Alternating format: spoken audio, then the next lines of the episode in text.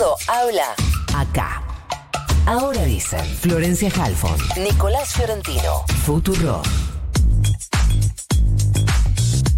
Estamos en línea ahora con la diputada nacional por el Frente de Todos por la provincia de Buenos Aires, además de ser consejera nacional del PJ. Hablamos de Victoria Tolosa Paz. ¿Qué tal, Victoria? Nico Fiorentino te saluda. ¿Cómo estás? ¿Qué tal, Nico? ¿Cómo estás? Muy buenos días. Buen día para vos. ¿Estabas ayer en Florencio Varela?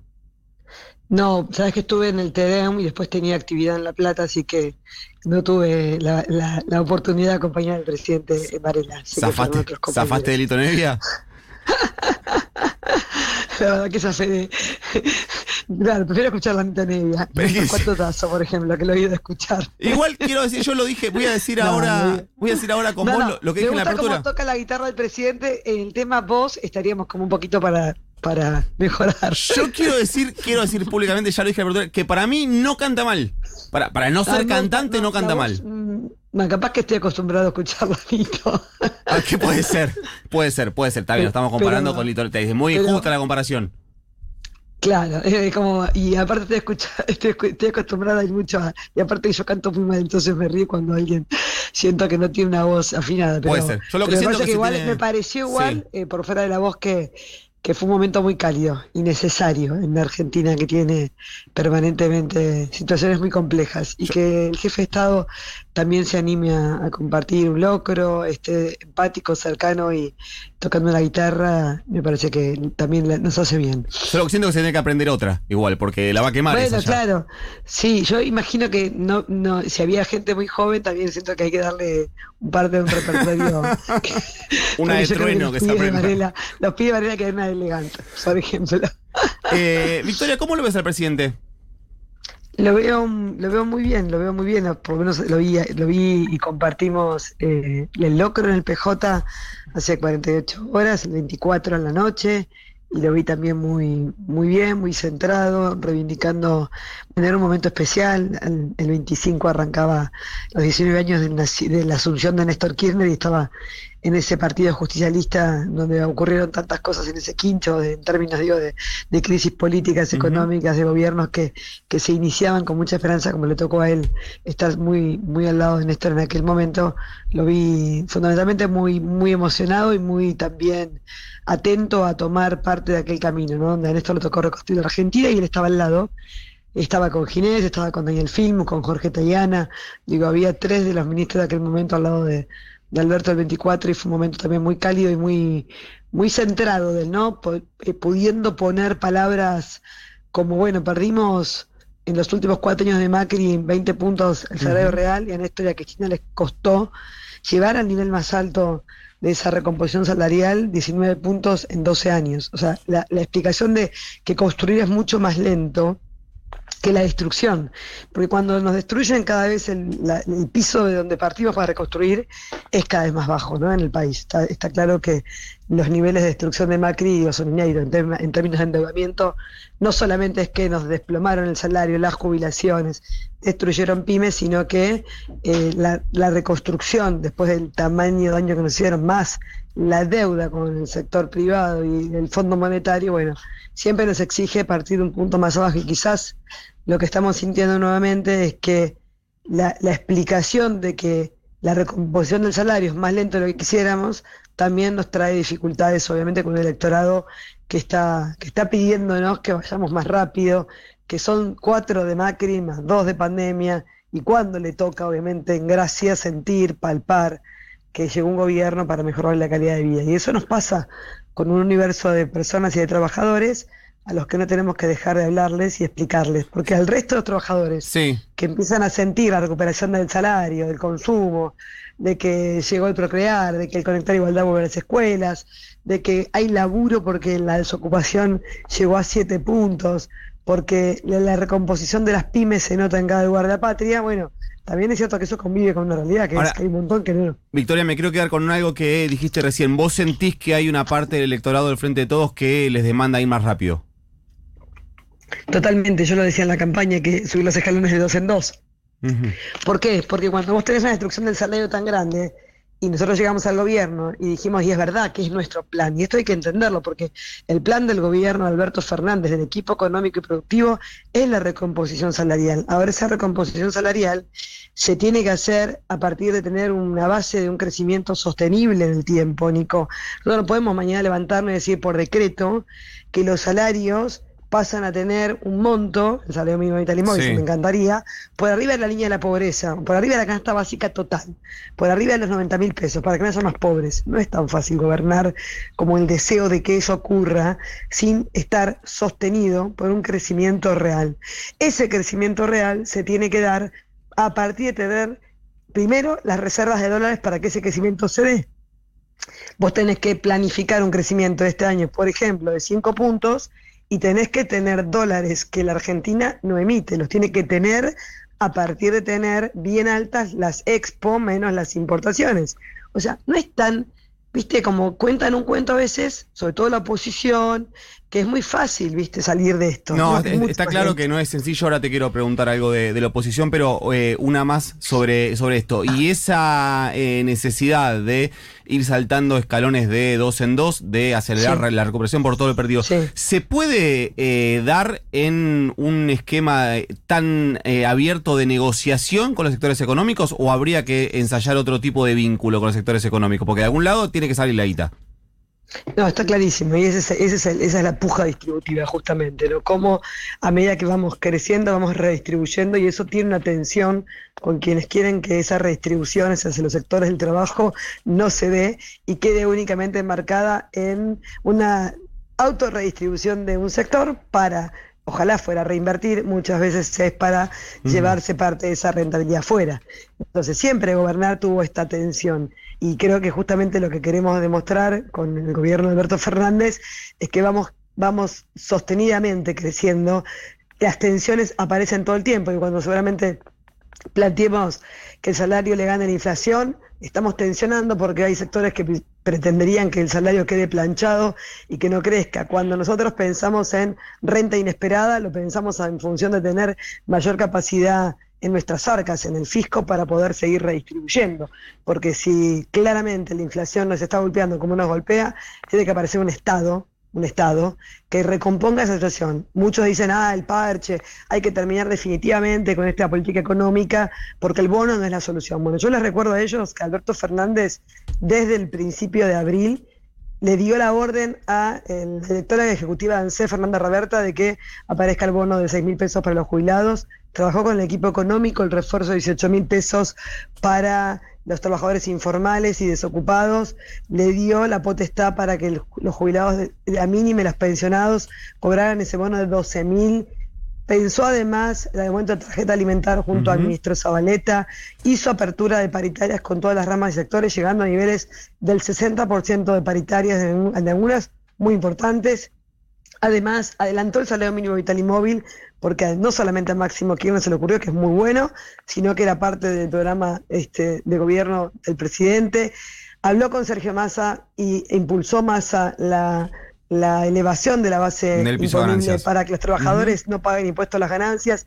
Digo, eso es redistribución. Y se hace todas las semanas. Y te conté seis, y te digo además aumento de, de aguache en el mes de mayo. Digo, estamos con un gobierno que redistribuye. Y si cada uno de los sectores del frente de todos, además, nos, como digo yo, nos ayuda en esa redistribución, no hay dudas de que vamos a terminar el año con crecimiento, con niveles de redistribución y posiblemente, lamentablemente, con inflación alta, pero con salarios ganándole a la inflación y con trabajadores informales ganándole a la inflación por decisión de un gobierno que va a redistribuir. Estamos convencidos de eso y lo hacemos todos los días, quienes trabajamos en el Parlamento, en permanente coordinación también con el ministro Culfas, con el ministro Guzmán, con el ministro Moroni, con los ministros que tienen, por decisión del presidente, la enorme responsabilidad de llevar adelante y de demostrarle, no a un legislador, no a, algún integrante del Frente de Todos, al pueblo argentino, que la desocupación bajó, que el crecimiento económico se está dando, que la inversión real está por arriba del 2019, que la capacidad instalada de todas las ramas y sectores de la economía real crece, que el nivel de exportaciones es récord, que tenemos que tener los dólares para sostener ese nivel de crecimiento, que es una de las tareas, y creo que eso se está dando. Y si nosotros lo contáramos más, le daríamos además al pueblo argentino una esperanza que necesita en nuestro frente. Victoria Tolosa Paz es quien habla, diputada nacional por el Frente de Todos. Victoria, te va a preguntar mi compañera Delfina Torres Cabreros.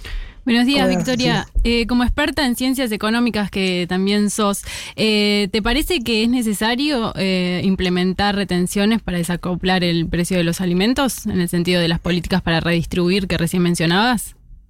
Siempre estuve de acuerdo en una, herramienta que, que además está en la Constitución Nacional, que son justamente las retenciones. Ahora creo que llegó un momento, en este momento, en donde no solamente hay que discutir si esa es la mejor herramienta para poder seguir capturando dólares que la Argentina de por sí no tiene, para poder sostener el crecimiento que imaginamos para este año y el que viene.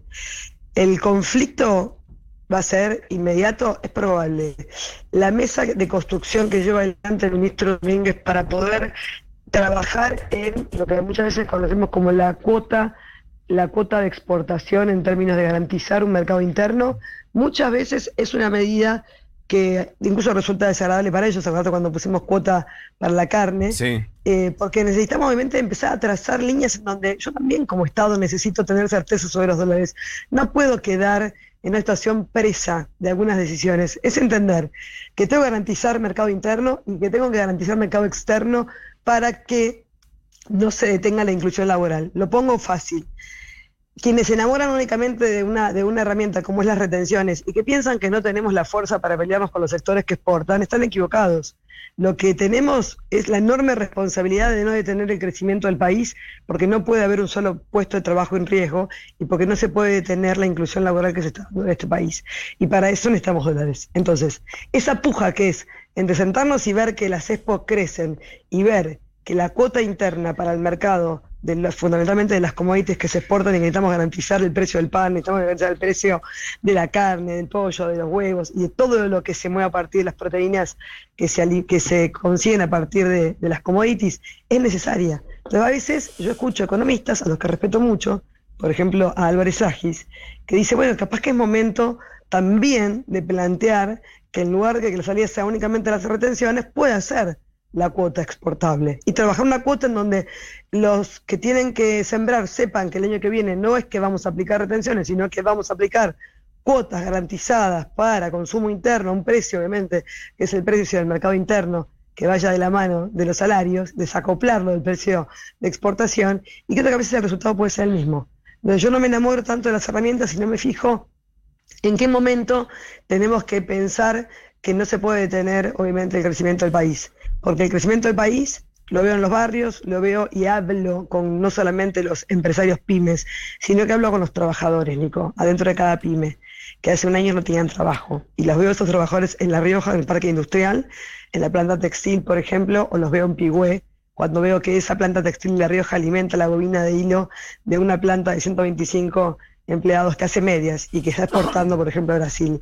Y esos 125 empleados, que la mitad son mujeres encima, tuvieron un crecimiento exponencial a partir de las políticas económicas del presidente Fernández y hace dos años no tenían laburo. Entonces, eso es lo que se cuida cuando también vamos dando pasos, como digo yo, de dos en dos, esperemos que sean de dos en dos porque no podemos subir los escalones más rápidos. Los invito, quizás alguien muy atléticamente puede subir de tres en tres, pero en definitiva digo, ese crecimiento sostenible, Nico, tiene que ser la defensa. Ahora, es difícil que yo te, diga esto cuando vos sos un trabajador pobre, que ganás 60 mil pesos por mes. Sí. Porque está muy lejos todavía vos en tu economía de llegar a esa línea que es la línea que te permita consumir. Y para ahí tiene que haber mucha vocación del frente de todos, de hacerlo real en el menor, en el menor tiempo posible, ¿no? Porque ahí es donde está justamente la paciencia que a veces se le acaba el pueblo argentino. Me quedan eh, dos. Quiero preguntarte por algo que dijo el jefe de gobierno porteño, Horacio Rodríguez Larreta, que habló de eh, la presentación de un plan integral por parte de Juntos por el Cambio y que se eh, presentó como un desarrollista. ¿Cómo imaginas un plan integral de un gobierno de Horacio Rodríguez Larreta? Bueno, quiero decirte, Nico, que me tocó compartir justamente anoche una entrevista, entonces me parece que, lo que me pasó anoche con, con Rodríguez Larreta es que dijo que tiene un plan integral que es desarrollista, pero no pudo contestar si estaría dispuesto, por ejemplo, a hacer una alianza con Javier Milei. Un precandidato, como todos los medios ponen, este, a la presidencia, no puede tener dudas, imagino yo, o sino que le diga al pueblo argentino que él, siendo desarrollista, puede compartir una alianza con alguien que no cree en la capacidad del Estado, que no cree en el Estado, que cree que la política es una casta, que además cree obviamente y reivindica a las fuerzas militares. Me parece que no se puede decir todo el tiempo cualquier cosa o no decir en función de ganar una elección. No hay plan integral de la mano de una persona que dice que consulta a economistas, se vende como un desarrollista, pero consulta a economistas como lo dijo ayer López Murphy, Lacunza, que, que fueron economistas que hicieron en la Argentina, sobre todo Lacunza cuando gobernaron hace apenas cuatro años, un proyecto económico y un plan económico que tuvo la destrucción de lo que se conoce en este país como el desarrollo. No existe el desarrollismo o el desarrollo industrial con un proyecto que solamente plantó la estructura de la timba financiera y la fuga de capitales más grande que tengamos memoria y tomó la deuda más importante no solamente la historia del país, sino de la historia del Fondo Monetario Internacional. Entonces, primero, a la reta este, le quiero decir que el plan integral tiene que empezar con las bases del sustento de no haremos nada de lo que hicimos bajo el gobierno de Mauricio Macri. Los economistas que me van a acompañar no serán los economistas que diseñaron ese plan nefasto que llevó adelante el gobierno de Macri. eso es lo que necesita el pueblo para creer que entre algunos sectores de la Alianza Cambiemos y nuestro Frente de Todos somos capaces de sentar las bases, porque cuando repetís en la tele plan integral y consenso más de 10 veces, yo te digo, nos dejaron sin presupuesto, esos mismos que van de la tele pidiendo consenso. No solamente nos dejaron sin consenso, sino que ayer no firmaron el dictamen de una ley que ellos sancionaron en el 2018, que es la ley del compra argentino, que es una ley que nosotros buscamos modificar para apuntalar el entramado pyme de la Argentina, para poder que el Estado argentino, que es un gran comprador, el 13% del Producto Bruto Interno lo invierte el Estado argentino comprando. Vos, Nico, ¿qué querés? ¿Que el Estado argentino eh, elija por sobre una pyme a una multinacional? Si es de la misma calidad, si la mano de obra es argentina, si el capital es argentino, ¿Querés que el Estado argentino gaste dólares, importe de la multinacional un producto que compra el Estado o preferís que le dé preferencia a la pyme? Yo siento que el pueblo argentino quiere que le dé preferencia a la pyme, porque el 25 de mayo no solamente se canta el himno y se toma el chocolate, sino que se hace patria llevando leyes adelante que cuiden la industria nacional si te autodenominas desarrollista.